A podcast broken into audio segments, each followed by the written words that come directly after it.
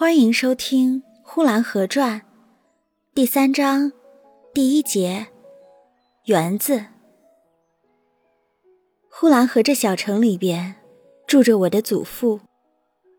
我生的时候，祖父已经六十多岁了；我长到了四五岁，祖父就快七十了。我家有一个大花园，这园子里蜂子、蝴蝶、蜻蜓、蚂蚱。样样都有，蝴蝶有白蝴蝶、黄蝴蝶，这种蝴蝶极小，不太好看。好看的是大红蝴蝶，满身带着金粉。蜻蜓是金的，蚂蚱是绿的，蜂子则嗡嗡地飞着，满身绒毛，落到一朵花上，胖圆圆的，就和一个小毛球似的不动了。花园里边明晃晃的。红的红，绿的绿，新鲜漂亮。据说这花园从前是一个果园，祖母喜欢吃果子，就种了果园。祖母又喜欢养羊，羊就把果树给啃了，果树于是都死了。到我有记忆的时候，园子里就只有一棵樱桃树，一棵李子树，因为樱桃和李子都不大结果子，所以觉得。他们是并不存在的。小的时候，只觉得园子里边就有一棵大榆树，这榆树在园子的西北角上。来了风，这榆树先笑；来了雨，大榆树先就冒烟了。太阳一出来，大榆树的叶子就发光了，它们闪烁的和沙滩上的蚌壳一样了。祖父一天都在后园里边。我也跟着祖父在后园里边，祖父戴一个大草帽，我戴一个小草帽。祖父栽花，我就栽花；祖父拔草，我就拔草。当祖父下种种小白菜的时候，我就跟在后边，把那下了种的土窝用脚一个一个的溜平。哪里会溜得准？东一脚的，西一脚的瞎闹。有的把菜种不但没被土盖上。反而啊，把菜籽也踢飞了。小白菜长得非常之快，没有几天就冒了芽了，一转眼就可以拔下来吃了。祖父铲地，我也铲地，因为我太小，拿不动锄头杆儿，祖父就把锄头杆拔下来，让我单拿着那个锄头的头来铲。其实哪里是铲，也不过爬在地上。用锄头乱勾一阵就是了，也认不得哪个是苗，哪个是草。往往把韭菜当做野草一起的割掉，把狗尾草当做谷穗留着。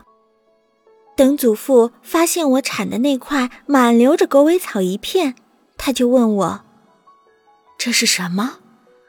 我说：“谷子。”祖父大笑起来。笑得够了，把草摘下来问我：“你每天吃的就是这个吗？”我说：“是的。”我看着祖父还在笑，我就说：“你不信，我到屋里拿来你看。”我跑到屋里，拿了鸟笼上的一头谷穗，远远的就抛给祖父了，说：“这不是一样的吗？”祖父慢慢的把我叫过去，讲给我听。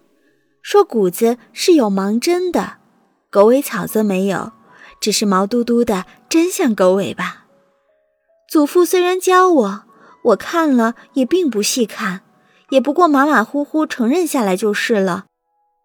一抬头看见了一个黄瓜长大了，跑过去摘下来，我又去吃黄瓜去了。黄瓜也许没有吃完，又看见了一个大蜻蜓从旁飞过。于是丢了黄瓜，又追蜻蜓去了。蜻蜓飞得多么快，哪里会追得上？好则一开始也没有存心一定追上，所以站起来跟着蜻蜓跑了几步，就又去做别的去了。采一个倭瓜花心，捉一个大绿豆青蚂蚱，把蚂蚱腿用线绑上，绑了一会儿，也许把蚂蚱腿就绑掉，线头上只拴了一只腿。而不见蚂蚱了，玩腻了，又跑到祖父那里去乱闹一阵。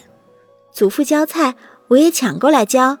奇怪的就是并不往菜上浇，而是拿着水瓢，用尽了力气把水往天空里一扬，大喊着：“哦，下雨喽，下雨喽！”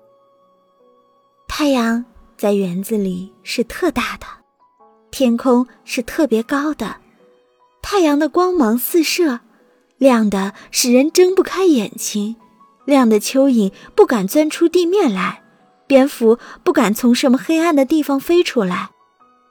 是凡在太阳下的，都是健康的、漂亮的，拍一拍，连大树都会发响的；叫一叫，就是站在对面的土墙。都会回答似的。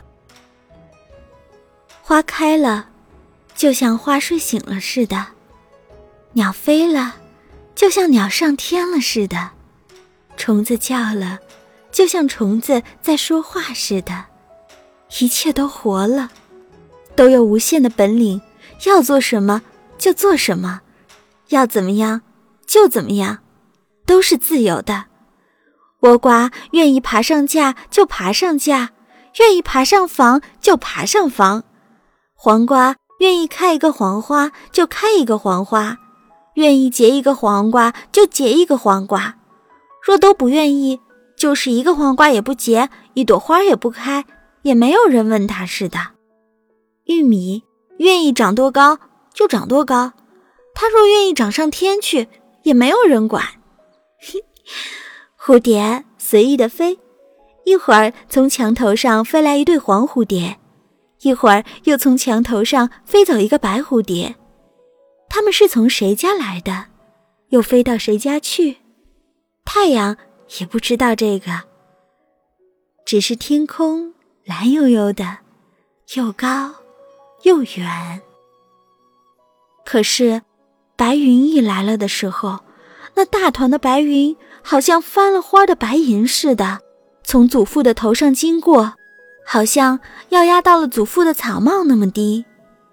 我玩累了，就在房檐底下找个阴凉的地方睡着了，不用枕头，不用席子，就把草帽扣在脸上，就睡了。本集播讲完毕，谢谢收听。